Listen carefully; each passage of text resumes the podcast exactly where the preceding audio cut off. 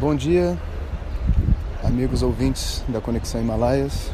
Aqui quem fala é Jonas Mazetti. Estou viajando com os meus alunos e amigos para o coração dos Himalaias, a nascente do Ganges.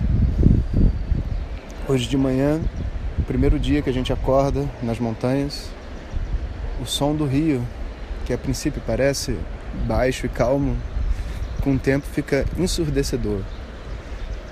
Não que machuque nossos ouvidos, mas ele preenche o nosso coração, a nossa cabeça, né, como se fosse parte já do cenário, de qualquer lugar.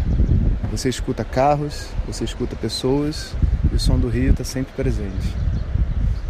O amanhecer aqui nas montanhas é bem diferente de na cidade lá embaixo, Rishikesh e outros lugares.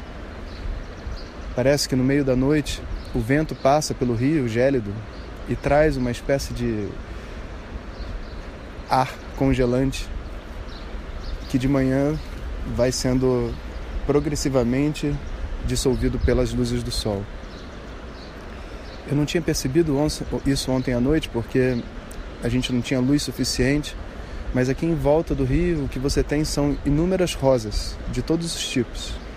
Aqui do meu lado tem umas rosas brancas, mais à frente umas rosas laranja mais um pouco a clássica rosa vinho, que a gente está acostumado no Brasil. À minha esquerda tem uma rosa bem rosinha clara. Toda a margem do rio, nessa zona fértil onde as pessoas cultivam a comida, é impregnada de rosas. Acredito que possa ter até algum mecanismo de defesa contra algum tipo de parasita. Ou deve ser pela beleza mesmo.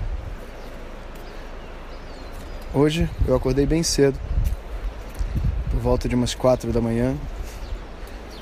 Existe um grupo de alunos que está fazendo comigo o que eu estou chamando de desafio do aço, que é um conjunto de exercícios matinais só visando levar a mente e o corpo a um extremo.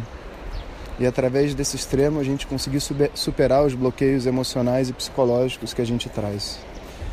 Enquanto eu caminho, estou vendo aqui umas azaleias também, muito lindas. Esse lugar aqui é realmente muito abençoado.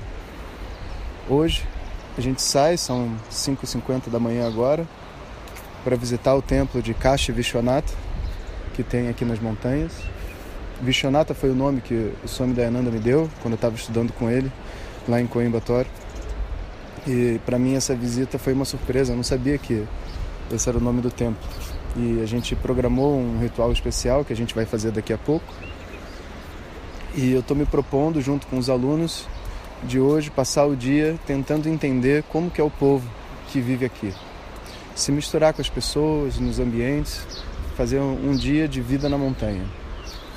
E com certeza a gente vai trazer isso para vocês depois. Bom, vou ficando por aqui. A energia que tem aqui em cima é de uma paz, de uma tranquilidade. Vocês devem estar escutando o som dos pássaros, o barulho das pessoas e que essa energia possa ser transferida a cada um de vocês e que vocês tenham um ótimo dia também quando acordarem. Provavelmente agora vocês vão estar dormindo. Um abraço a todos e lembre-se que um conhecimento precioso como esse só pode chegar a todos que precisam quando cada um faz sua parte. Compartilhe. Hariom.